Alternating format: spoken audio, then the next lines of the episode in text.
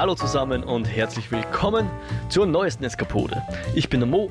Und ich bin der Jo. Und wir freuen uns, dass ihr bei uns reinhört. In unserem Podcast führen wir Gespräche über bewegte Bilder, Kultur und die allgemeinen Freuden des Eskapismus.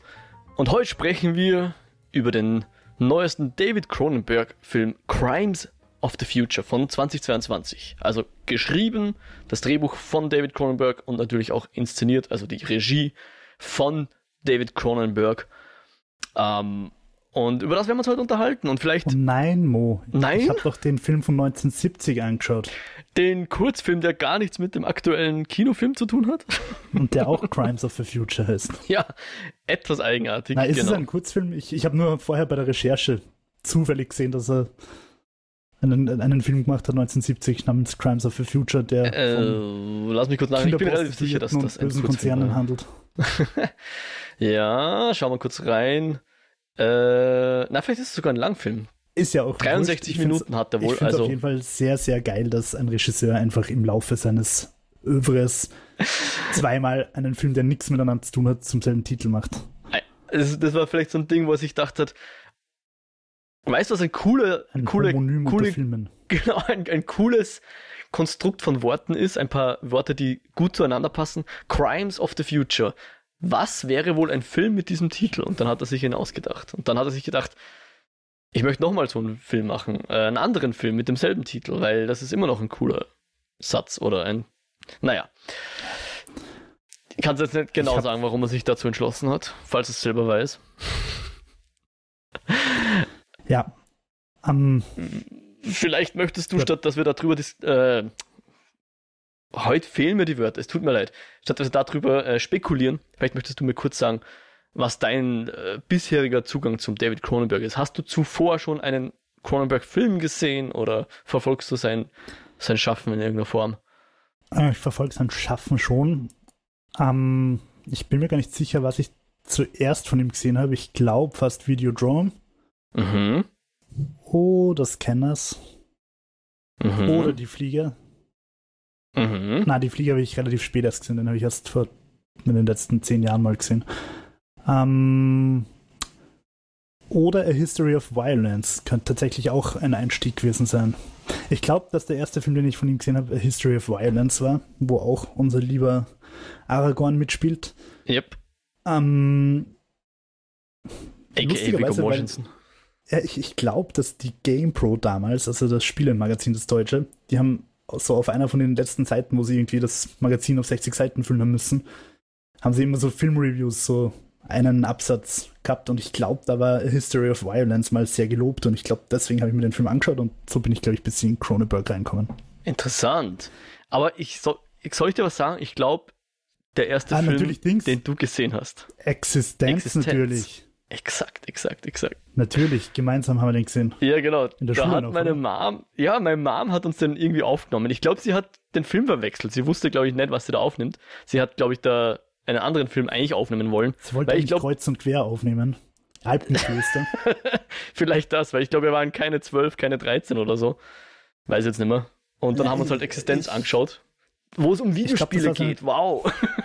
Ja, ich glaube, es war so eine, so eine Doppel, also zwei Filme auf einer VHS und ich glaube, Matrix war auch drauf. Okay. Also ich glaube, es war War- selbst aufgenommen vom Fernsehen oder so, aber Ja, ja, ja, kann ja, ja voll. Ja, voll. Ja. Und ich glaube, es war wahrscheinlich so eine Art der Themenabend Cyberpunk oder sowas. ähm, ja. Richtig. Und Na, was stimmt. natürlich Cronenberg ausmacht oder wofür er auch bekannt ist, weil er sozusagen auch dieses Genre so ein bisschen äh, zumindest geprägt hat, wenn nicht auch mit erschaffen, äh, ist natürlich der sogenannte Body Horror. Das ist natürlich Ja. äh, eins seiner Dinge oder Dinge, die man ihm zuschreibt. Ich habe irgendwo eine, eine Beschreibung oder ein, ein nennen wir es mal Definition dieses Genres gelesen, der ja, er aber gar nicht zustimmt. Ähm, ah, jetzt hast du mich zu schnell gefragt. Ich muss sie erst wieder suchen, damit ich sie auch vorlesen kann. Erzähl mir doch mal bitte von den bisherigen David Cronenberg-Filmen, die du schon gesehen hast. Also du hast von Video Ja. Joe Scanners gesprochen und The Fly. Das sind natürlich Klassiker, von denen ich zugeben muss, dass ich sie nicht gesehen habe. Ja, ich muss sagen, The Fly finde ich ehrlicherweise ein bisschen überbewertet. Ich meine, der Film ist natürlich re- reidig und hat Jeff Goldblum, aber irgendwie holt er mich nicht so richtig ab. Der ist für mich in so einer, so einer Stufe mit, ah, wie heißt denn der andere Film, wo der Typ die tote Katze wiederbelebt. Der Friedhof der Kuscheltiere. Mhm, Auch, nein, das meine ich nicht. Reanimator. Ah, Also es sind irgendwie so, so Filme, die für mich so ein, so ein, zumindest gedanklich ein, so ein Film sind und die mich beide irgendwie nicht so abholen, obwohl sie super kultig sind. So, ich nenne es jetzt mal leicht trashige 80s Laborfilme. ähm, mhm. na, also, also ich glaube, der ist mir auch zu unkreativ irgendwie. Da ist Videodrome einfach viel, viel weirder und, und oder, oder Existenz geben mir irgendwie einfach mehr. Ähm, für mich ist, und dann hat Cronenberg natürlich so Sachen wie A History of Violence, der kurzzeitig sehr violent ist, ähm, der im Großen und Ganzen aber recht ruhig ist und auch ähm, wenig Body oder gar keinen Body Horror eigentlich hat. Hm. Ähm, da muss ich dann halt sagen, ja, ist ein cooler Film und auch ein guter Film, aber dafür brauche ich keinen Cronenberg. Also wenn ich Cronenberg sehen will, dann will ich ehrlicherweise schon ein bisschen sowas wie jetzt bei Crimes of the Future oder Videodrome oder Scanners oder Existenz. Ich will irgendwelche Plastikprothesen, Fleischstücke, aus denen andere Sachen rauswachsen und in die in andere Sachen reingesteckt werden. Mhm. Und dann wird irgendwas aufgeschnitten. Also das gehört schon. Irgendwelche biomorphen. Interfaces, wo Leute. Ja, Ja. und ich finde es aber auch wichtig, dass das nicht zu gut ausschaut. Also ich, ich will da schon so ein bisschen diesen Plastikscham haben. Okay, Plastikscham ist ein schönes Stichwort, ja. Ähm, Okay. Weil, weil, wenn man sich zum Beispiel Evil Dead von, wann wäre, war der 2013 oder was, also das Remake von Evil Mhm. Dead anschaut, das hat Effekte, die sind einfach Milliardenmal besser als alles, was Cronenberg gemacht hat, inklusive Crimes of the Future. Also wenn dort eine Wange aufgeschnitten wird oder ein Arm abtrennt wird, dann schaut das so aus, wie ich mir vorstelle, dass ein abgetrennter Arm ausschaut. Mhm. Und bei Cronenberg schaut es zwar eklig aus, aber halt mehr so Geisterbahn. Ästhetik Ja. eklig. Wenn man es wohlwollend ausdrücken will, wahrscheinlich äh, stilisiert, oder?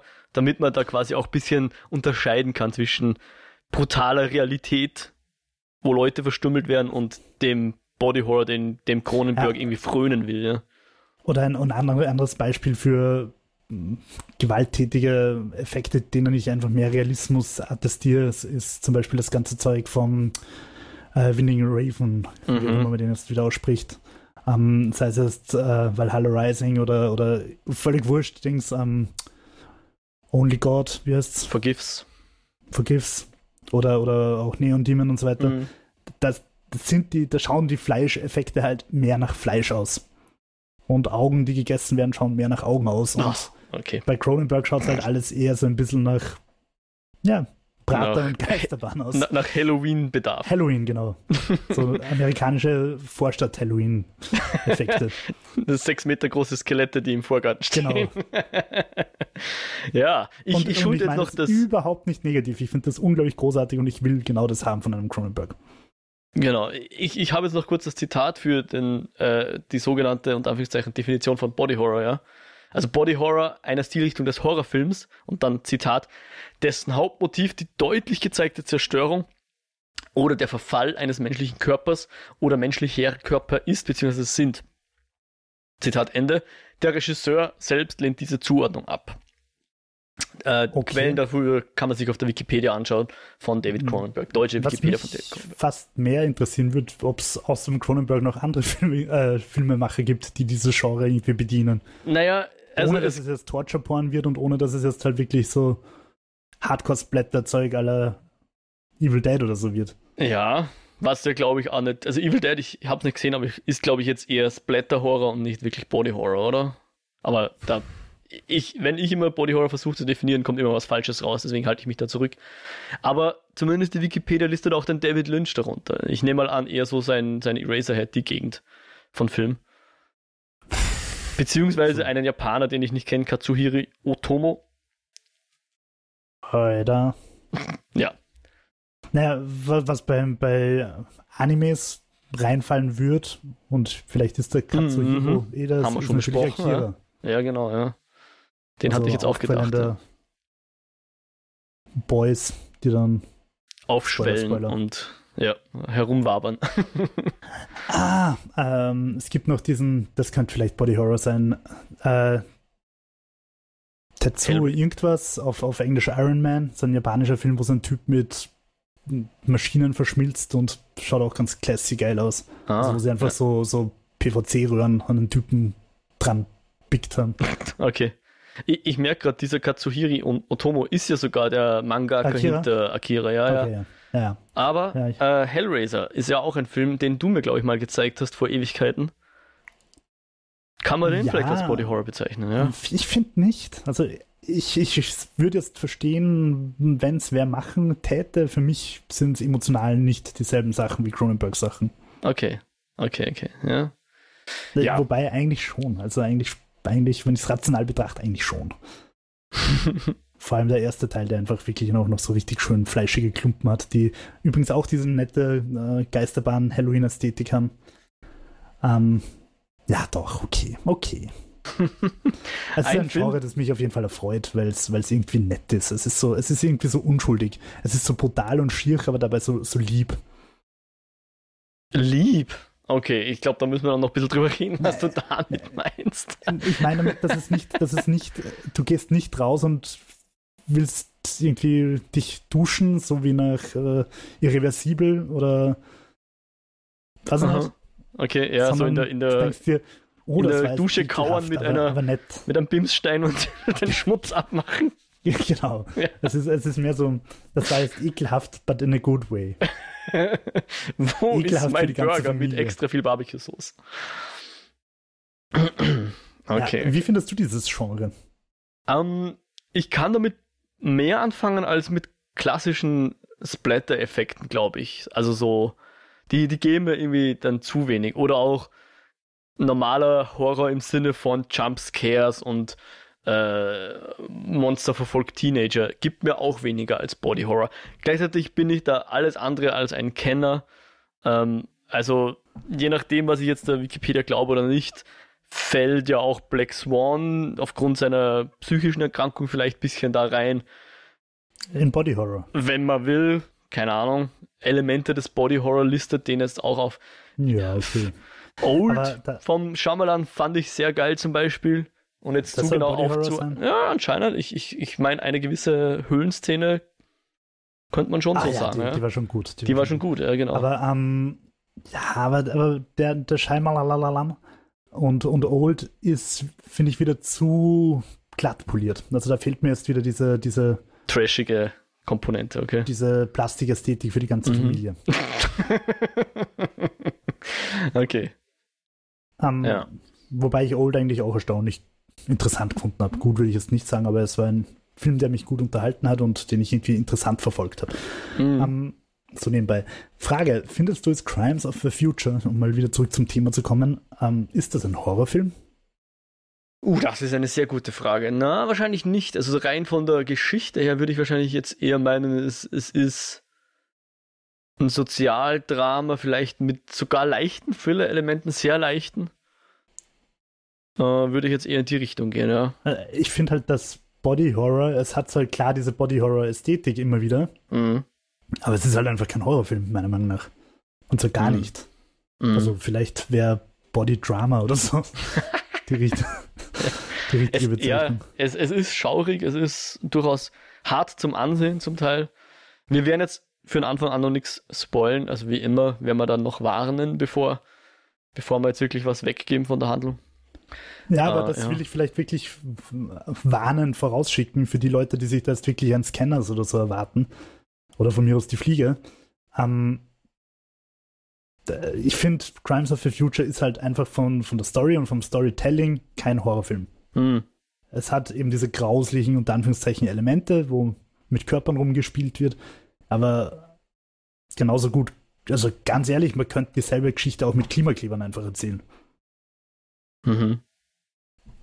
Man könnte das heißt einfach in Berlin 2023 mit jungen Kids, die sich auf der Straße festkleben, erzählen. Interessant, ja. Ja. Müsste man, sich durchdenken, aber ein interessanter Punkt. Ja, also ich habe gelesen, ähm, dass das so ein bisschen die Verschmelzung seiner Schaffensperioden sind. Also so die 80er Body-Horror-Elemente mit den mehr dramatischeren Stoffen, die mehr in der Wirklichkeit verankert sind, wie du, du hast es eh schon gesagt, so History of Violence. Ich persönlich habe zum Beispiel äh, Eastern Promises, Tödliche Versprechen, auch mit Viggo Mortensen äh, ganz cool gefunden, den habe ich noch gesehen. Ähm, dass, dass hier so ein bisschen diese beiden äh, Pole an, zueinander finden und so ein bisschen verschmelzen. Eben das Drama von, von letztgenannteren, seinen jüngeren Filmen und den klassischen 80er Cronenberg äh, Plastik Body Horror Ästhetik, dass das so vielleicht das, das Ding ist, was er hier versucht hat. Findest du es, dass gelungen ist, diese Verschmelzung?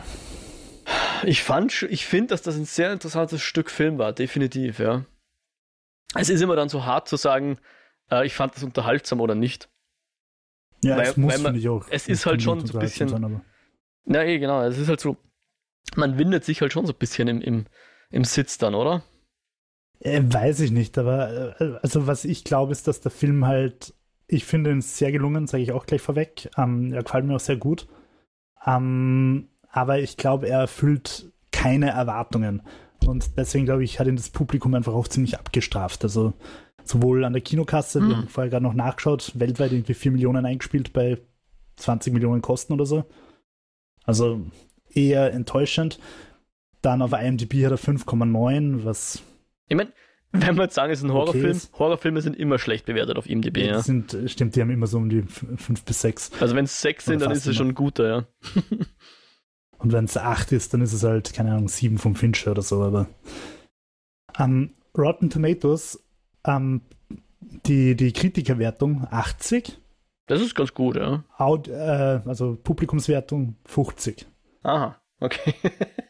Also ich glaube, der Film, also die Leute haben sich halt was anderes erwartet. Sie wollten halt wirklich Splatter Body Horror und nicht äh, ja, Drama mit Körpern. mit Viggo Mortensen, ja. Aber ich kann es halt, wenn ich sage, okay, der Film ist das, was er ist, erzählt sich so, wie er sich erzählt, nämlich ist auch nicht richtig rasant, ähm, dann finde ich, ist es schon ein schönes Stück Film. Mhm. Ja. Also für, für Leute, die ihn jetzt nicht gesehen haben, äh, A, das Ding ist jetzt auf Prime zu sehen, also wer, wer einen Prime-Account hat, kann das da einfach anschauen. War, war Prime, glaube ich, gell? Ja, ja. also ich habe es auch ja, genau. geschaut. Und äh, so als Teaser, ohne jetzt zu viel von der Handlung vorwegzunehmen, äh, sei das gesagt, ich, ich werde jetzt exemplarisch zwei Elemente der frühen Handlung hier erwähnen. Ähm, also unsere Hauptfiguren sind eben der, der Saul, gespielt von Viggo Mortensen, und die Caprice von Lea Seydoux gespielt. Die beiden sind Performance-KünstlerInnen. Wobei die Performance so ausschaut, dass Caprice Saul operiert. Und Saul ist dabei bei Bewusstsein. Also sie bohrt in seiner Bauchdecke rum und äh, Leute schauen sich das an. Und äh, ja, das ist die Performance-Kunst, die sie betreiben. Das ganze Spiel in einer, sagen wir mal, dystopischen Zukunft, nicht näher definiert. Ähm, und allzu viel möchte ich über die, das Setting jetzt auch nicht verlieren. Aber die allererste Szene wiederum ist ein ähm, so ein, ein, kleiner Cold Open, würde ich fast sagen, wo wir einen kleinen Bub sehen, der zuerst am Strand bisschen spielt, bis er dann von seiner Mutter ins Haus geholt wird. Äh, und dort macht er sich dann über einen Plastikmisskübel her. Also er, er isst den sehr genüsslich. Mhm. Und ja, was das alles miteinander zu tun hat, das erläutert, also das beleuchtet dann der Film und das sei jetzt mal der Teaser für Leute, die keine Ahnung haben, was es in dem Film geht. Vielleicht Dann, macht das ja jemanden, vielleicht interessiert sich jetzt jemand für den Film und schaut sich den an. Ja. Ganz kurz noch, würdest du ihn an, anschauenswert finden? Definitiv. Ich bin mir sicher, viele Leute werden den nicht mögen. Das zeigen ja auch jetzt Rotten Tomatoes zum Beispiel. Ähm, aber ich glaube, wenn man, wenn man kein Gefühl dafür hat, ob man solche Filme mag oder nicht, sollte man ihn auf jeden Fall mal anschauen, weil er ist wirklich, äh, abgesehen jetzt von der, von der, von den Body Horror Elementen, die du ja als, als plastikmäßig bezeichnest, ist er sonst sehr schön inszeniert. Also das ganze, die ganze mhm, Welt ja. wirkt extrem äh, stringent, sage ich jetzt mal, ja, und, und, und, plausibel und glaubwürdig. Äh, und äh, Kameraarbeit und so weiter ist alles wunderbar und auch Schauspiel, also eben die Lea Seydoux und Viggo Mortensen und dann noch äh, Kristen Stewart in einer Nebenrolle und auch andere Schauspieler äh, wunderbar, alles schön. Klar, wenn man jetzt mit dem Body Horror Elementen nichts anfangen kann, dann merkt man das, glaube ich, eh sehr schnell und kann den Film auch gern wieder abdrehen, wenn man sagt, das gibt mir nichts und äh, ich halte das nicht aus. würde ich niemandem jetzt irgendwie einen Vorwurf machen, aber ähm, ich finde das Ding ist schon interessant, definitiv. Ja, man muss halt wirklich irgendwie mit einem reinen, freien Herzen reingehen, oder? Mit einem ja. offenen Herzen. Und vielleicht, äh, solche Filme hängen, finde ich, oft auch von der Stimmung ab. Und wenn ich halt jetzt sehr, sehr müde ja. bin und völlig überarbeitet, wobei beides hat zugetroffen auf meine Situation, wie ich ihn angeschaut habe und trotzdem hat er mir gefallen.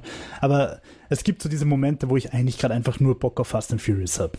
Und mhm. das kann noch so dumm sein, ich will, dass irgendwas explodiert. Zitat Fry aus Futurama. Der Film hat eine Explosion und einen Vampir. um, ähm, ja, manchmal braucht man eine Explosion und einen Vampir und wenn man in dieser Stimmung ist, dann braucht man sich den Film nicht anschauen. Äh, Spoiler für Crimes of the Future. ähm, ja. Aber mhm. wenn man halt irgendwie bereit ist, sich ein bisschen drauf einzulassen, dann glaube ich, wird man auch nicht enttäuscht. Ja, das würde ich auch sagen. Es ist kein enttäuschender Film. Ja. Also, es ist ja jetzt nicht so, dass der irgendwie wie soll man sagen, äh, er, er hat schon eine Moral, das Ding, oder so ein bisschen eine Philosophie, aber er ist jetzt ja nicht unbedingt etwas, was dir, was eine Parabel auf, auf eine Fabel erzählt oder sonst irgendwas, ja. Ja, und vor allem die Moral, so, so man sie wirklich sehen will, ist halt nicht jetzt wie zum Beispiel bei Der Schacht, den wir auch schon besprochen haben, mm. ist nicht diese Holzhammer Moral. Du Arsch lebst in einem System, das die Reichen da oben und die armen Schweine da unten und alle scheißen immer weiter runter. Ähm, also der Film macht sehr viel subtiler. Ja, richtig, ja. Also ich würde sagen, auch die, die Aussagen, wenn er welche hat, die sind wesentlich subtiler. Manchmal kommt er schon ein bisschen plump auch her, indem, indem wir Exposition anlegt. Das ist immer etwas eigenartig. Ich finde, sehr viel, lasst das sehr lang, sehr offen und lasst uns als ZuseherInnen das so aufsaugen und im Vorbeigehen passiv irgendwie erleben. Aber dann hin und wieder tritt dann wieder wer auf und, und hat dann schon so ein bisschen einen, einen, äh, einen Dialog oder einen Monolog, wo man das Gefühl hat, okay, dieser Monolog ist eindeutig für die, für die Zusehenden und nicht für die Figuren im Film. Okay. Um, ähm, können wir dann vielleicht gern noch im, im, im äh, Monsieur Exposition. Richtig. Dr. Exposition tritt hier auf. Können wir dann gerne noch im Spoiler-Part ein bisschen reden, wann das so war, aber. Ähm, aber sonst ist auch viel, was man einfach nur so im Vorbeigehen dann langsam erlebt. Und das ist, finde ich, auch das Schöne. Du weißt am Anfang, siehst du sehr seltsame Dinge, eben auch den, das Kind, der den Misskübel ist, eben diese, diese äh, Performance-Kunst und so weiter ein sehr eigenartiger Sessel, sage ich jetzt mal, ein sehr eigenartiges Bett, was gleich in der, in der zweiten Szene vorkommt. Solche Dinge und du hast am Anfang, kannst du nicht wirklich einen Reim drauf machen. Schaut alles sehr Cronenberg-esk aus, aber verstehen tust du das deswegen auch nicht und dann reden sie miteinander und das bringt dich im ersten Moment auch nicht weiter. Da fallen ein paar Wörtchen, ähm, keine Ahnung, was das dann heißen muss. Ich muss zugeben, bei dem Film, ähm, ich habe mir Untertitel aufgedreht. Weil hin und wieder in den normalen Dialogen, also wir haben auf Englisch geschaut, aber dann mit, mit Untertiteln. Leider deutsche Untertitel, gab keine englischen. Äh, hin und wieder lassen sie so, so Eigennamen fallen für Produkte in dieser Welt, ja.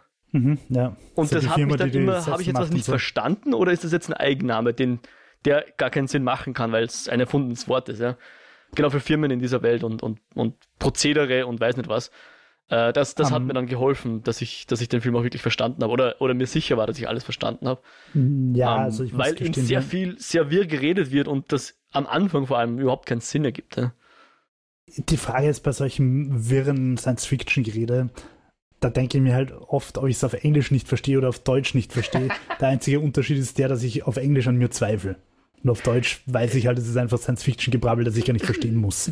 Es ist halt der Unterschied, verstehe ich es akustisch nicht oder verstehe ich es nicht, weil mir Vokabular fehlt und ich muss halt sicher gehen, dass es nur akustisch, äh, dass es nur das, das Vokabular ist, was mir fehlt, ja, dass ich es akustisch eh verstanden hätte, aber das ist halt jetzt Higgley-Block und ich habe keine Ahnung, was Higgley-Block ist, weil es in der Welt erfunden wurde, ja.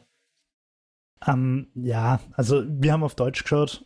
Um, es ist ein klassisches Beispiel. Oh, wir haben den Quantenphasenverschiebungsmanipulator, der mit Hydrogon angetrieben wird. Deal with it. Ja, genau.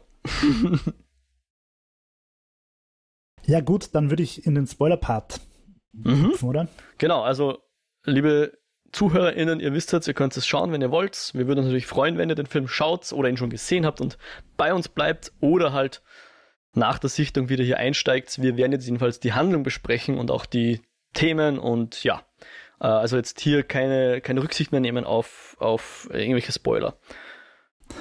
Und ich möchte gleich anfangen mit einer Beobachtung, nämlich, dass die ganze Erzählweise von dem Film und die Struktur, finde ich eigentlich sehr unfilmisch ist, sondern eigentlich eine Kurzgeschichte ist. Also wenn du eine Kurzgeschichte in der Schule schreibst oder auch eine liest von Stephen King oder wem auch immer, dann wäre das so mehr oder weniger das Drehbuch von dem Film.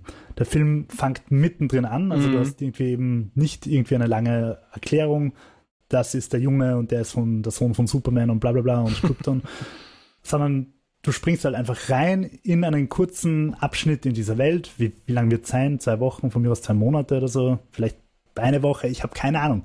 Es ist auch wurscht. Aber du, du bist halt in so einem kurzen Abschnitt in dieser Welt, der Teil eines größeren Ganzen ist und der vorn und hinten abgeschnitten ist. Du redest jetzt nur von dem, äh, von dem Kind und der Mutter. Nein, nein, und ich rede vom ganzen Film. Also Achso, der ganze Film ist, hat eine unglaubliche Kurzgeschichtenstruktur. Ja. Ja. Genau, er, also er fängt in Medias Res an und. Und, und hört, er hat schon seinen Höhepunkt unter Anführungszeichen und hört da dann auch auf. Mhm. Aber du, es ist keine Heldenreise sehen, oder sonst irgendwas. Genau, ja, kein, du musst es nicht ja. noch sehen, wie die Hobbits ins Auenland zurückkehren. ja, und die grauen Anfurten gehen und ja. genau, ja. Und, äh, und Sam und heiratet du, nicht die Rosie. Und du, du, merkst dann einfach, diese Welt ist größer als die Geschichte, die erzählt wird. Es ist mhm. nicht diese, diese Heldenreise slash Messias-Erzählung, wo, wo die Figur halt die Hauptfigur in der großen Welt ist oder in der Galaxie. Also nicht die klassische Skywalker, Oprah, sondern du hast halt einfach zwei oder mehrere, fünf Protagonisten von vielen in einer großen, düsteren, abgefuckten Welt und zwei Häuser weiter hättest du eine andere Geschichte erzählen können. Mhm. Und beide hätten die Welt nicht unendlich verändert. Und ähm, was mir da zum Beispiel auch sehr gut gefallen hat, wenn wir noch bei der Welt bleiben, mir ist gleich ganz am Anfang schon bei dem Haus aufgefallen mit der Mutter, mhm. wie scheiß ranzig alles ist. Ja, ja, total. Also diese, und, und es wird ja auch erklärt, und das finde ich so cool, weil ich habe mir erst gedacht, Alter, wo findet man solche Sets? Warum ist ein Haus, in dem eine Mutter und mit ihrem Kind wohnt, warum sind da die Wände so verdreckt und widerlich und ekelhaft, so Silent Hill-mäßig fast. Und dann geht der Film weiter und du merkst, alles schaut so aus. Mhm. Eine Arztpraxis ist so abgefuckt und ja. die, die, die Büros von irgendwelchen bürokratischen äh, Institutionen sind so abgefuckt und staubig und widerlich. Und das zieht sich halt einfach durch und es wird aber auch irgendwo nebenbei mal erklärt. Also, ja, ups, wir haben halt irgendwann irgendwie Keime überwunden, die sind uns wurscht und darum kann uns einfach Schmutz wurscht sein. mhm. Und, und das habe ich irgendwie cool gefunden. Und das andere, was ich an der Welt sehr, sehr cool gefunden habe, dass sie einfach mal eine griechische Dystopie ist. Also mhm. die ganzen Schilder und so weiter, ich glaube, es sind griechische Buchstaben, oder? Also sie haben es, glaube ich, und in Griechenland gedreht jedenfalls, eine, eine, ja. Ja. Und das finde ich von der Idee her halt auch mal saugeil, dass es nicht das übliche, also das ist nicht wirklich Cyberpunk, aber also sein, seine Near Dystopian Future und dass es halt mal nicht äh, cloudy New York im Regen ist oder oder London vielleicht noch Hongkong oder so, im Regen, sondern mit Neon, sondern dass es mal einfach awkward Grease ist. Und das finde ich schon nett. Also das ist einfach, weil wir es so noch nicht gesehen haben, oder ich zumindest nicht. Genau. Und wir möchten festhalten, dass wir nicht glauben, dass Griechenland wirklich so aussieht. Ja. Und ähm, es ist auch, also der Film ist auch nicht Cyberpunk. Ich habe ein bisschen überlegt, wenn man es wenn man es in diese neuen modernen Punk-Genres einordnen würde, dann wäre es wahrscheinlich tatsächlich äh, Biopunk. Mhm. Okay, ja, sehr schön. Ja. Und es wird sogar insofern treffen, weil die Story ja durchaus auch ein bisschen punky im Sinn von Auflehnen gegen System und so weiter ist. Ja. Und auch so diese, diese Hackerkultur so ein bisschen. Ich meine.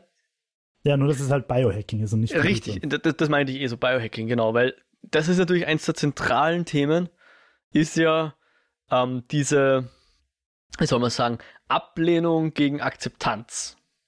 Und das ist ja auch das, mit dem der, der Saul Viggo Mortensen Charakter, ich will nicht sagen kämpft, aber seine innere, seine Beweggründe sind ja, dass er die Organe, die ihm dauernd wachsen, eigentlich ablehnt.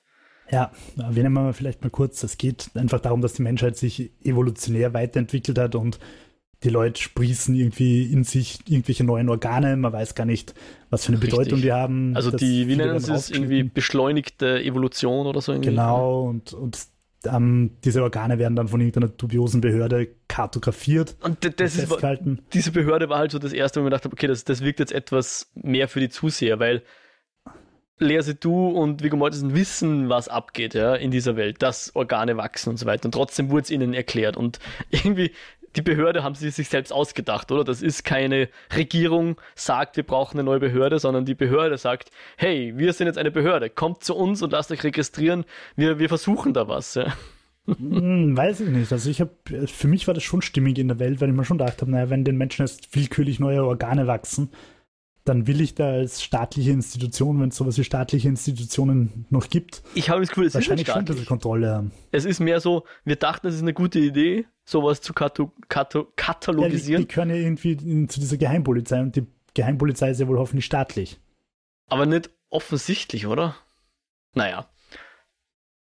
Äh, bin mir nicht ganz sicher. Also ja, die Geheimpolizei hat da wen eingeschleust, aber ich bin mir nicht ganz sicher, weil der Doktor selbst macht ja die Schönheits die innere Schönheit Wettbewerbe und so weiter. Also ich, ich glaube, ja, ja, die wurden infiltriert ja, und sie sind selber eigentlich aus eigenem Antrieb. Also ich habe es so verstanden, dass das ähm, schon staatlich ist. Okay. Aber dass der Doktor halt illegalerweise diese, diese Schönheitswettbewerbe mhm. veranstaltet. Okay, weil er hier an der Quelle sitzt sozusagen. Weil, ne, weil, ja, weil er durch die Arbeit halt einfach ein weirder Fetischist geworden ist. Mhm. Wobei auch das finde ich einfach geil, dass die Hauptfiguren und das ganze Milieu einfach Performance-Künstler sind. Ja. Wir leben in einer Zeit, wo Keime quasi uns nichts mehr tun. Wir leben in es einer existiert Zeit, kein Schmerz. Ja? Pain has all but disappeared. Ja. Also ist obvious, dass einer der so die Influencer von morgen halt dann Performance-Künstler sind, die sich live Ohren draufnähen oder, oder neue Organe rein und rausschneiden und die währenddessen noch tätowieren.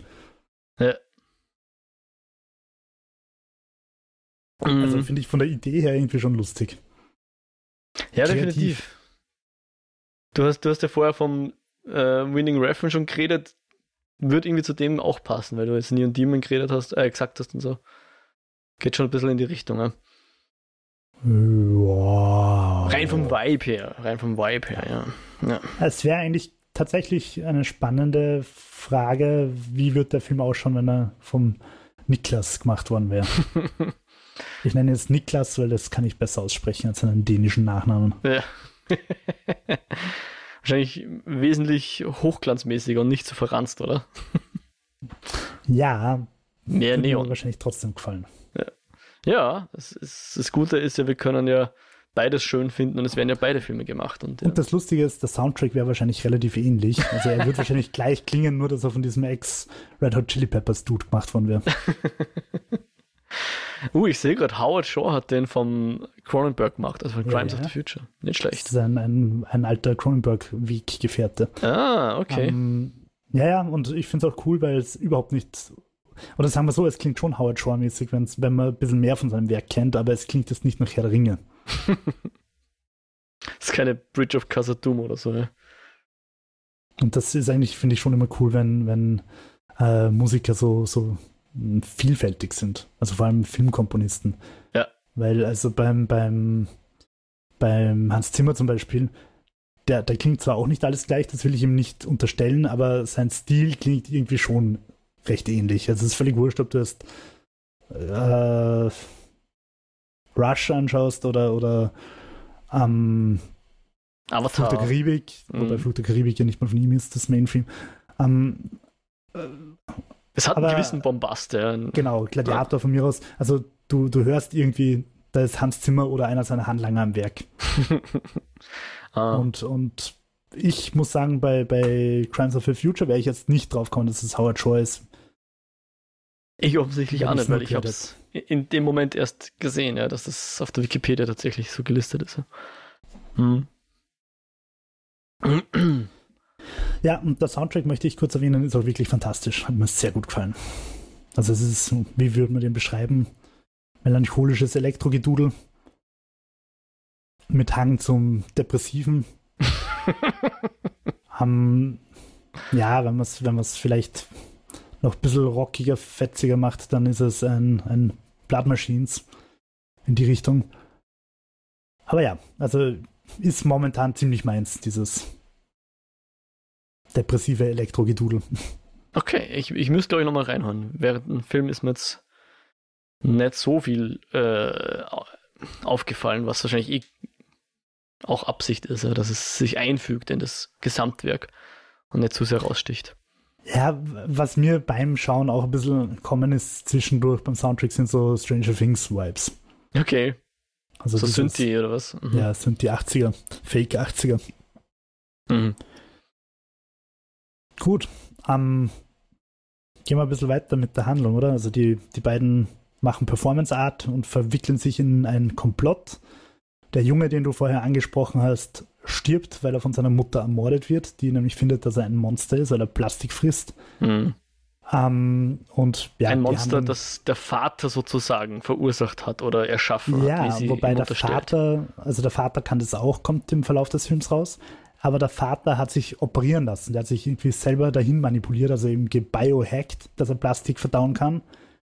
Wo man jetzt natürlich, wenn man wollte, die große Moralkeule schwingen könnte. Oh, es geht um Umweltverschmutzung. Was machen wir, dass wir trotzdem überleben können?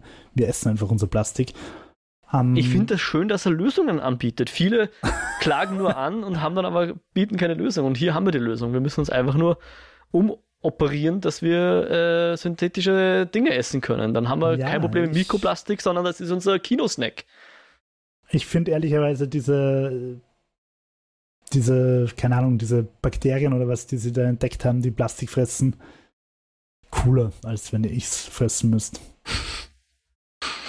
Wobei man dazu sagen muss, dass man, glaube ich, alle trotzdem ein bisschen darauf achten könnten und weniger Plastik verbrauchen könnten, wenn man wollte. Ähm, Und auch wenn man nicht wollte, soll man es trotzdem tun. ja, würde schon nicht schaden. Ähm, genau, also der, der Vater und seine Gang, der hat so eine ganze Gang, die alle Plastik fressen und sich alle so operieren haben lassen. Mhm. die, die arbeiten eben, also die sehen sich irgendwie als nächste Stufe der Evolution, indem sie eben Plastik fressen. Mhm. Und der Junge ist der erste natürlich geborene Junge, der, also der hat quasi diese Operationen vom Vater geerbt.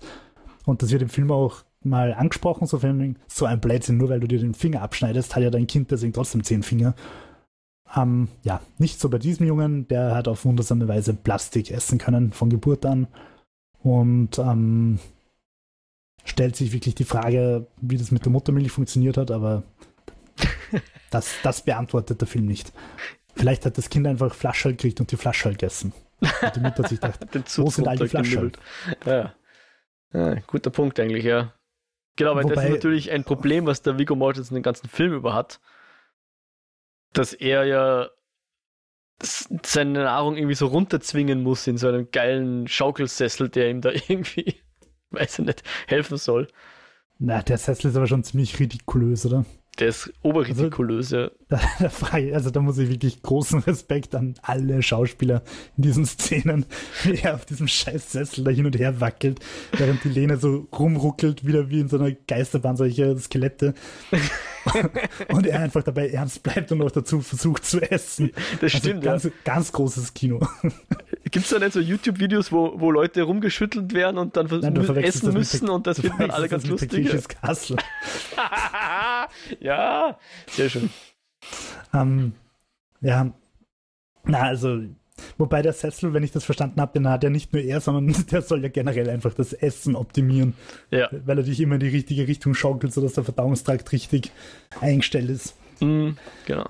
Naja, ähm, aber ja, er hat auch irgendwas im Hals, das beklagt er immer wieder. So. Und er empfindet immer wieder auch so ein bisschen Schmerzen, oder? Ja, und auf das haben wir nicht so viel reinmachen können, weil irgendwie, wenn er schlaft, er wirkt schon, also generell, er wirkt immer sehr gequält. Ja, ich, ich habe das so interpretiert, dass er halt, weil er, weil in sich da einfach irgendwie wild Organe wachsen lässt und züchtet und sprießt. Und er dürfte auch sehr fokussiert sein. Ich glaube, er sagt ja auch mal so von wegen, ja, dass er irgendwie glaubt, dass er das schon auch ein bisschen mit, mit seinem Mindset kontrollieren kann. Mhm. Ähm, dass er jetzt so quasi sagt, okay, jetzt beginne ich mit der neuen Produktion so in die Richtung.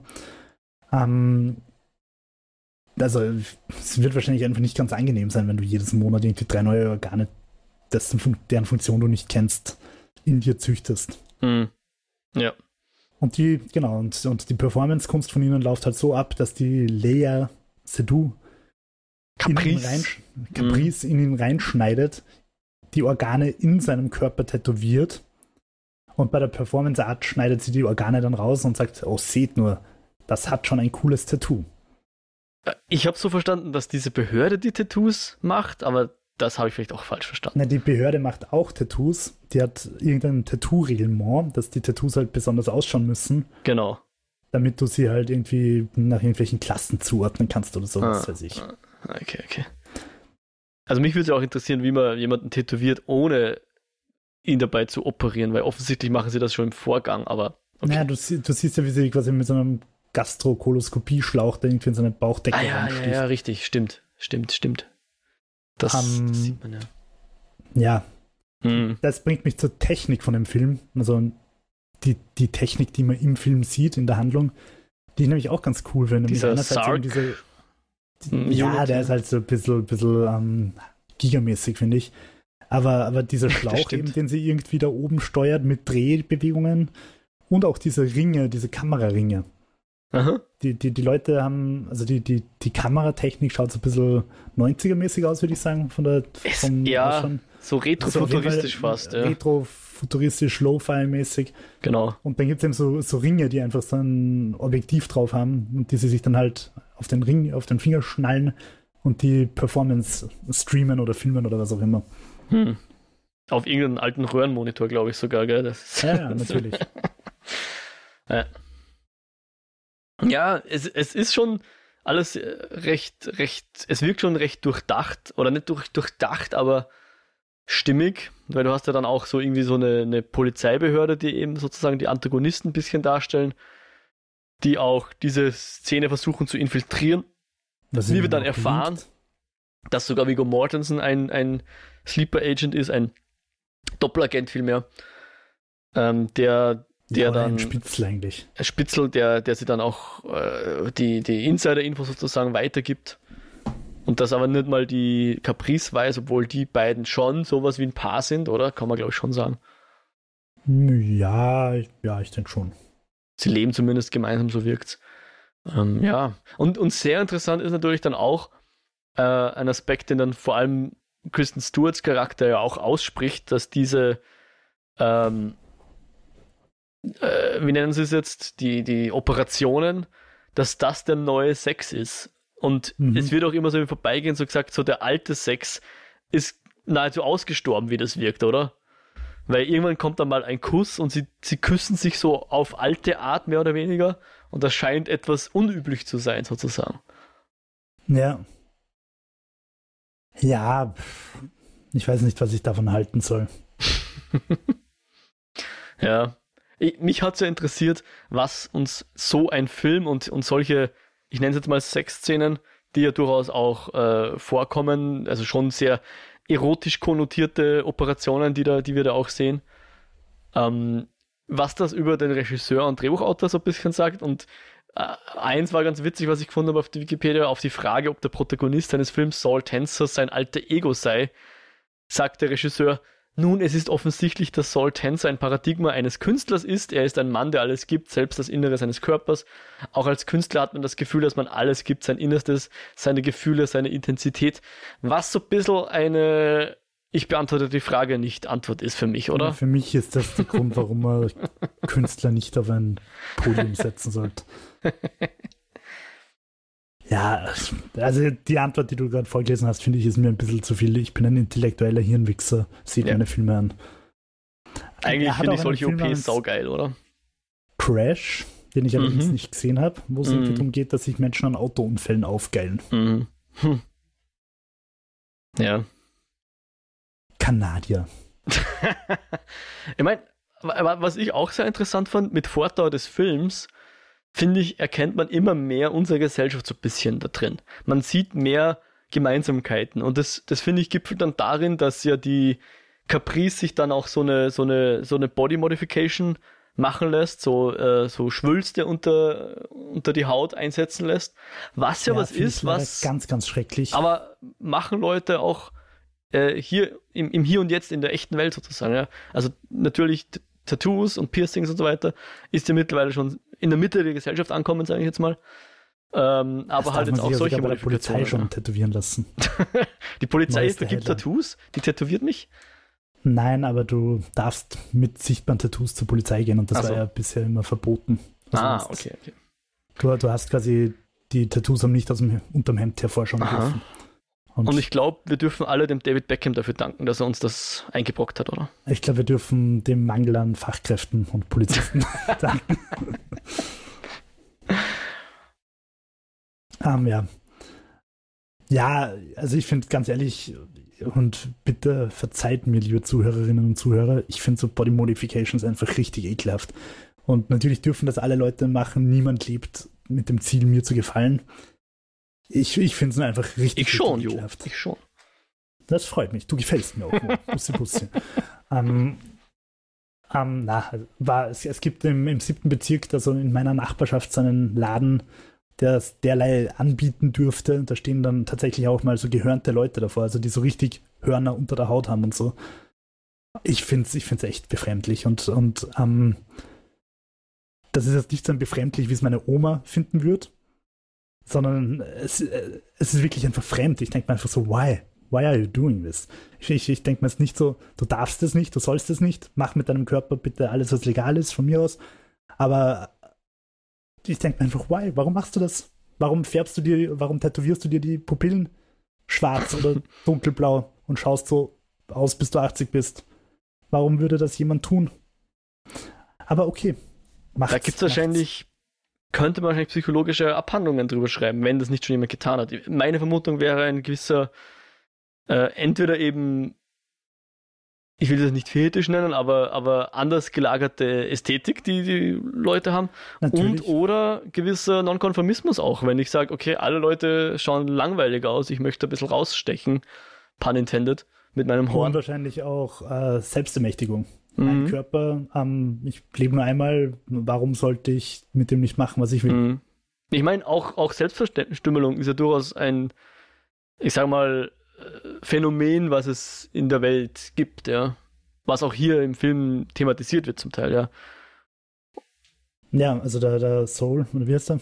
Äh, Saul, ja. Soul, sagt ja quasi, dass er, dass er sich irgendwie davor ekelt an den Veränderungen und sie raushaben will. Dass er sich Mhm. deshalb, also dass es ihm eigentlich gar nicht um die Performance geht, sondern dass er einfach diese Veränderungen grausig findet und nicht haben will und deswegen an sich rumschnippelt. Genau, und, und da steht er halt im krassen Gegensatz zu diesen, nennen wir es mal, progressiven Kräften, die eben sagen, hey, wir müssen uns dahin bringen, dass wir zu der Welt passen, die wir uns da selber auferlegt haben, ja, dass, dass wir eben die synthetischen Materialien äh, selber essen können, statt sie der Umwelt aufzubürden und solche weiter. Ich, ich finde das, ich finde das schon einen interessanten Ansatz und ich finde das ganz, ganz cool, dass das eigentlich nur so ähm, im letzten Akt vorkommt überhaupt, ja, und dass man davor eigentlich nicht rauslesen kann, wenn man nicht die Mo- Motivation dieser plastikessenden Leute wirklich kennt oder erzählt bekommt. Ja, nur gleichzeitig ist das halt auch sowas, wo du, finde ich, schon ordentlich Suspension of Disbelief brauchst, weil ich meine, beim Plastik scheitert es halt nicht nur an den Organen, sondern wahrscheinlich auch einfach am Kiefer und an den Zähnen. Dann musst du die Dinge einfach so klein kauen, dass du Naja. sie trotzdem irgendwie die Speiseröhre runterkriegst. Naja, ja, jo, wir wissen, dass der Junge zumindest äh, eine gewisse Säure im Mund hat Achso, genau, die Säure. und die stimmt. wird bereits, glaube ich, im Mund äh, zerlegt oder so irgendwas. Aber ja, All- ich meine, Beeindruckend, alles erklärt. alles Was erklärt. für, was für Wo der Nährwert So. herkommt, weiß ich jetzt auch nicht, aber das müssen, ja also die, complex und cool. das müssen ja die Bakterien mit sich selbst ausmachen, glaube ich. Ja, also ich, ich, bei mir war es eher so, dass ich bei dem Punkt, wo das im Film dann revealed wird, wo ich dann gesagt habe, okay, passt. Aber das hat den Film jetzt für mich weder um 180 Grad gedreht, noch so viel cooler und komplexer und oh, was für ein Manifest der, der letzten Generation oder so.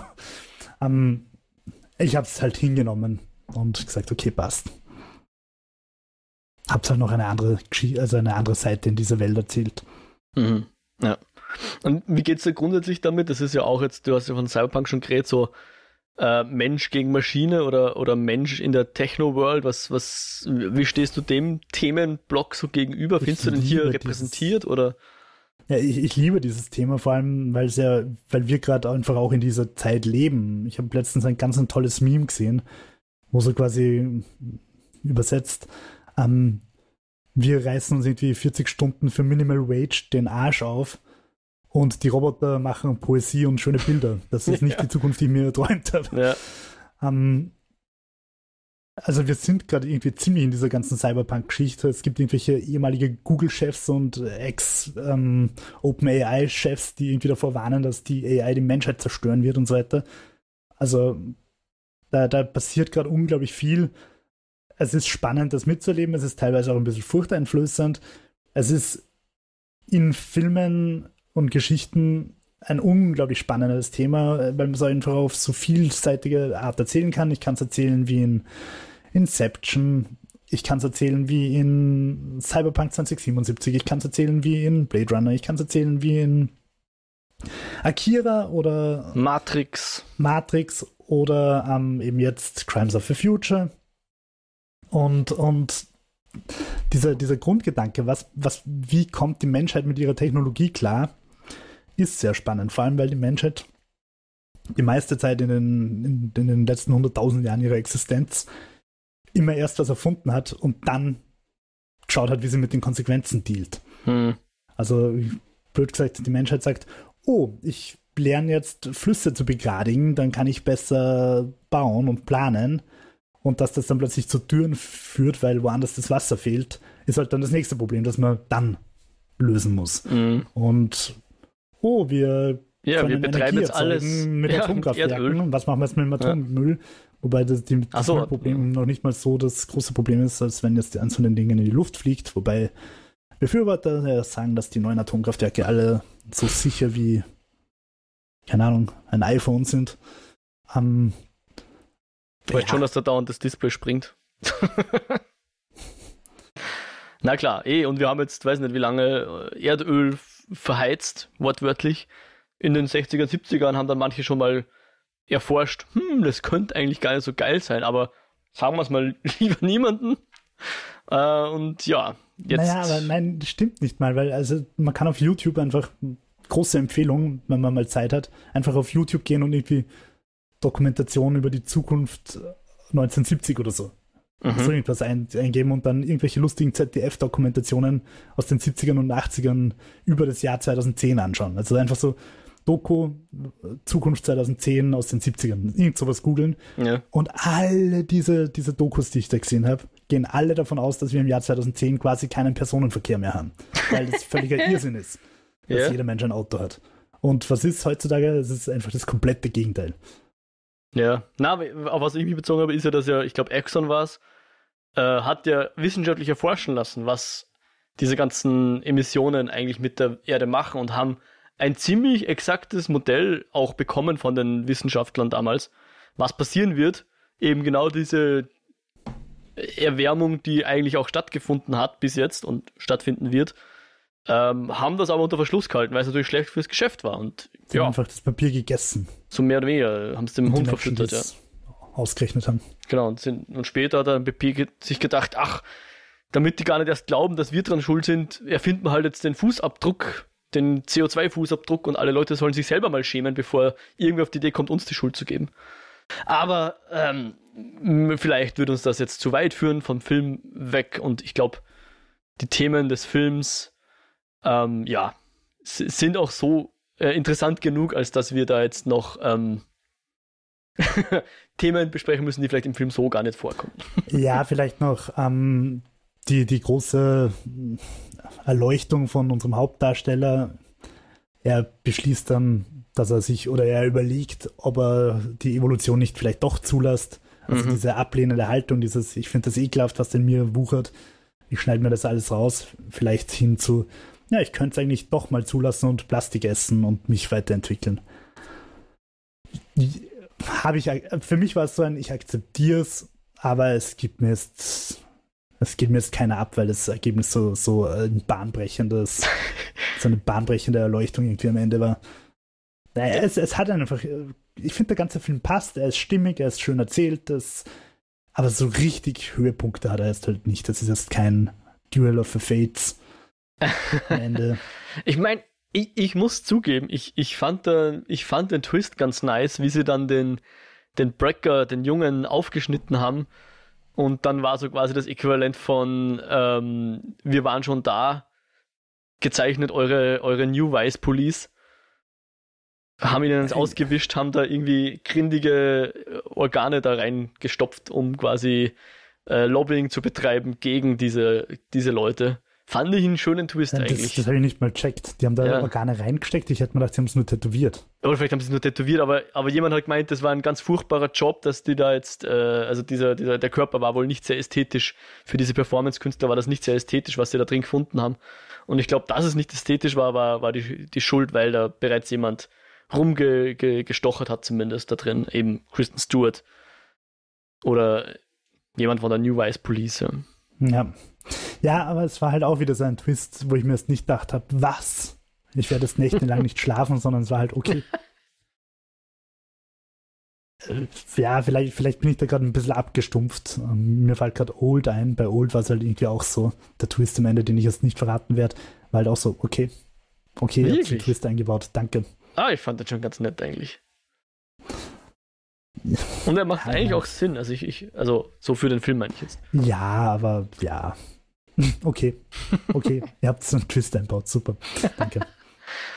Sonst wäre es ja kein M. Night Shyamalan. Also, Eh, aber es war halt, finde ich, mehr so ein Film. Also oh shit, wir brauchen noch einen Twist. Ich finde, Old hätte für mich auch ohne Twist funktioniert. Einfach so, okay, weird shit is happening. Wirklich? das überlegt- Wir haben euch, für mich, glaube ich, wäre Old besser gewesen noch, wenn sie dir einfach im Verlauf des Films so fünf Thesen präsentieren, die sie einfach selber am Strand so rausrotzen, warum das so ist. Hm. Einer sagt, ja, weil, weil die Steine magnetisch sind, der andere sagt, das sind Aliens, der nächste sagt, es ist ein großes Bio-Experiment, der nächste sagt, äh, in Ja, aber so Wirklichkeit ist, sind wir in einem intergalaktischen In der Matrix. Zoo, keine Ahnung, in der Matrix. Und also wenn dir der Film lauter Thesen hinhaut, die alle auch ein bisschen plausibel sind und vielleicht mit Argumenten, die im Film gezeigt werden, aber es einfach offen lässt. Okay. Ja, ja, wäre wär durchaus cool. Aber in dem Fall würde ich ja sagen, also jetzt bei Old, war es ja nicht mal unbedingt ein Twist per se, sondern fast eigentlich äh, eben die Erklärung sogar. Ja. Eh, ja, eh. Aber, Aber es hat schon also ein bisschen, bisschen Village-Vibes. So, Mhm. Oh, aber in Wirklichkeit ist das so und so.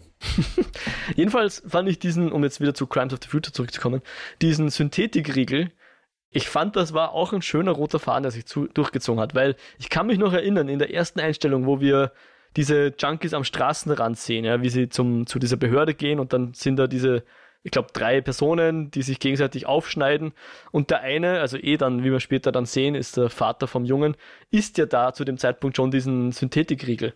Und ich habe mir schon gedacht, okay, mit dem Riegel ist irgendwas. Und später kommt dann dieser verdeckte Ermittler, der bei dem Riegel abbeißt und dann sofort drauf geht, weil er natürlich die Synthetik nicht verträgt. Auch wenn ich nicht ganz verstehe, warum der jetzt dermaßen äh, schnell stirbt, aber okay. Und dann rückblickend macht es natürlich Sinn, weil der eben spezielles Essen hat, was nur Leute verdauen können und auch brauchen oder essen wollen, die entsprechend äh, den, die, die, ja, diese Mutation eben haben oder diese Operationen hinter sich gebracht haben. Wobei die Szene mit, den, mit diesen plastikfressenden Ganoven, die sich aufschneiden, die habe ich ganz cool gefunden, weil, weil sie mich ein bisschen in die Irre geführt hat. Ich habe mir gedacht, okay, das ist der Vater, das habe ich irgendwie schon checkt, dass das irgendwie der Vater sein dürfte. Äh, Der ist halt irgendwie ein Krimineller und die bedrohen da irgendwie gerade die Frau, die sie da aufschneiden. Zu Mhm. dem Zeitpunkt habe ich noch nicht checkt, dass wir da keine Schmerzen verspüren und dass die sich da quasi sexuell befriedigen gerade oder Mhm. sonst irgendwas geben. Ich habe mir gedacht, die bedrohen die gerade und rauben sie aus oder was und dem Soul ist es einfach wurscht, der geht da kaltherzig dran vorbei, Hm. äh, weil die Welt einfach düster und schrecklich ist. Und erst im Verlauf des Films kommst du dann drauf, ja, na, die haben eigentlich gerade Spaß, die tun da eigentlich gerade einfach Fun haben und sich gegenseitig ein bisschen aufschneiden vor the LOLs. Hm.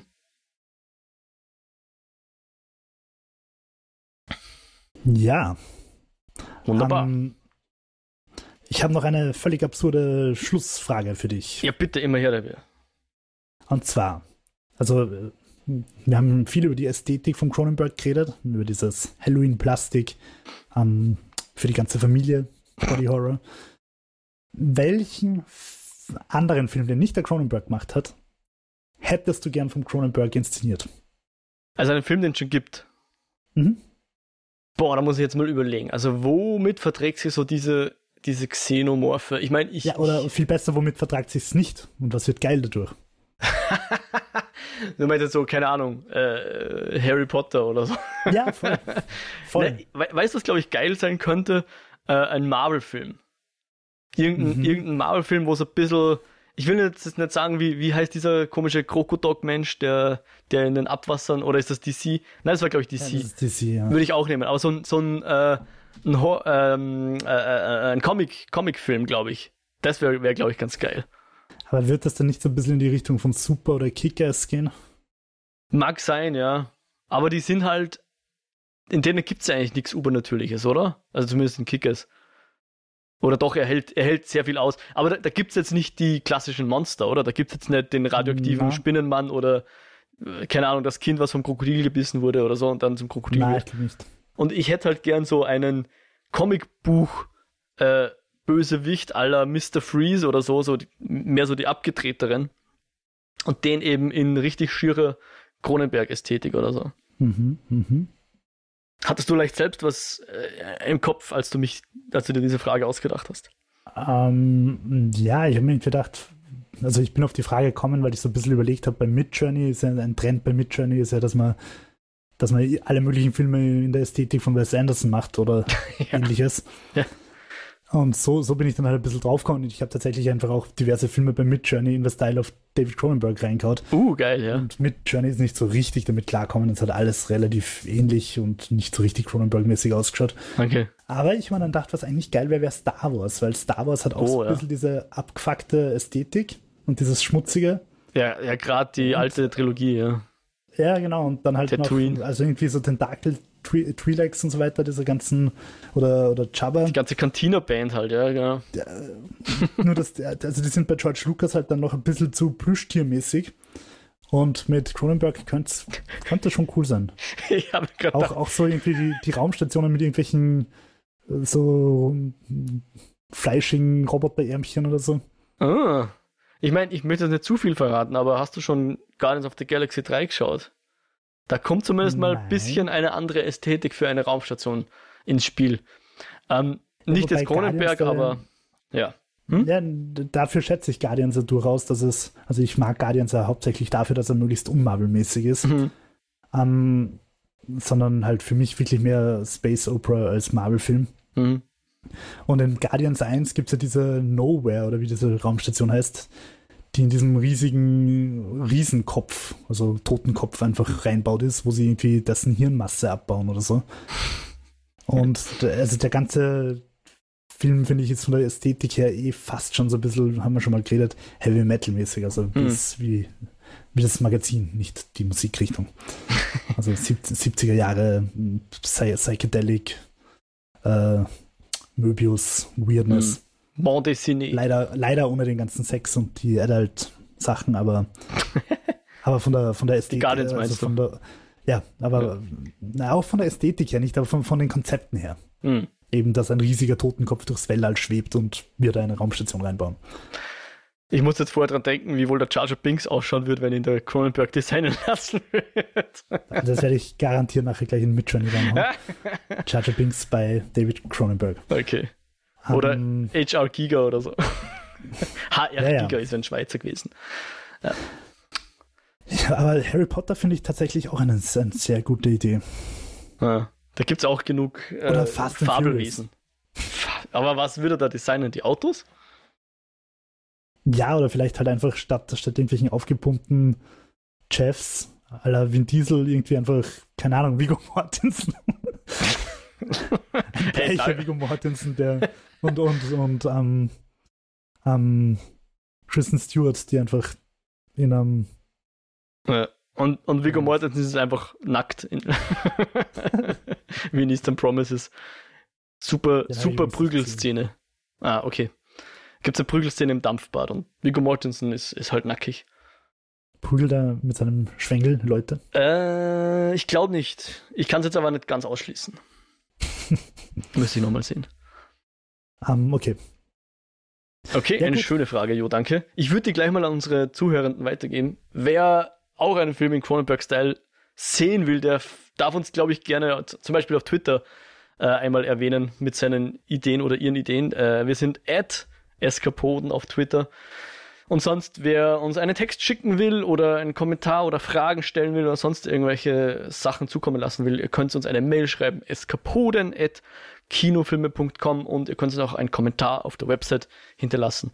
kinofilme.com slash eskapoden. Da gibt es immer zu jedem Beitrag die Möglichkeit für Kommentare. Und für alle Podcast-Bedürfnisse, sprich Reviews und, und Likes und Abos und was es nicht alles gibt, gerne einfach bei den Plattformen vorbeischauen. Natürlich namentlich Spotify und Apple Podcasts als die großen. Wenn ihr uns aber irgendwo vermisst, lasst es uns auch wissen. Ähm, dann schauen wir, dass wir dort auch reinkommen in die, in, in die Podcast-Plattform eurer Wahl. Und natürlich haben wir auch einen RSS-Feed, wenn man einfach über Podcatcher-Apps uns folgen will. Und wir würden uns natürlich sehr freuen. Ähm, wir wollen natürlich neue äh, Zuhörenden erreichen. Also wenn ihr uns, wenn ihr, wenn ihr euren Freunden von uns erzählt, das wäre ganz grandios und das täte uns sehr freuen. So, Jo, wo findet man dich denn sonst im Internet, abseits der bereits erwähnten Möglichkeiten? Twitter at WhiteRabbit360 und YouTube Jo Meyerhofer, M-A-Y-R Hofer. Und auf diversen anderen Seiten unter dubiosen Pseudonymen, die ich hier nicht verraten werde. Ähm, Kronenberg Lava 69 und so. Cronenberg, Cronenbergs Charger Binks 69. ja, ähm, auf, ich, auf Tinder. das wäre eigentlich was. Gibt schon Leute wahrscheinlich schon, oder die auf Tinder einfach ein äh, AI-Bild verwenden von Leuten, Sicher. die gar nicht existieren. Ja. Hey, ich habe da lustigerweise gerade einen langen Twitter-Thread von einer Frau gelesen, dass es scheinbar irgendwie irgendwelche dubiosen Gangs gibt, die halt einfach äh, Instagram-Bilder von Topmodels fladern, von irgendwelchen fashion italienischen Boys, damit dann auf Aufrisstour gehen und sagen, hey, ich bin ein cooler Franzose, der gerade in der Fremdenlegion in Afrika ist. Und dann flirten sie dich irgendwie einen Monat lang an und dann wollen sie Geld. Hm. Da gibt es auch eine Doku, der Tinder-Swindler auf Netflix ist die, glaube ich. Fand ich ganz interessant. Wo es um was ja, ähnliches geht. Natürlich nicht um das genau, aber man kann sich eh schon denken. Einen Tinder-Schwindler halt, ja. Ja, also, ich sag's nochmal dazu, nur zur Klarifizierung. Ich bin nicht Cronenberg-Lover Chacha Binks 69. Ich habe kein Tinder-Profil. Was gibt's Neues aus dem Lichtspielcast, Mo? Da haben wir besprochen. Äh, wir haben natürlich den Guardians of the Galaxy 3 besprochen und zuletzt den neuen Netflix-Film Blood and Gold. Also da kann man gern mal reinhorchen. Da bin ich auch dabei. Filmt man auch auf kinofilm.com slash podcast oder slash Lichtspielcast. Und sonst erreicht man mich noch auf Twitter, at Mojack bin ich da und auf Mastodon, at Social bin ich auch, at Mojack. Und in diesem Sinne würde ich sagen, wir verabschieden uns für heute. Hoffen, dass ihr beim nächsten Mal wieder dabei seid. Macht es gut. Auf Wiederhören. Ciao, ciao.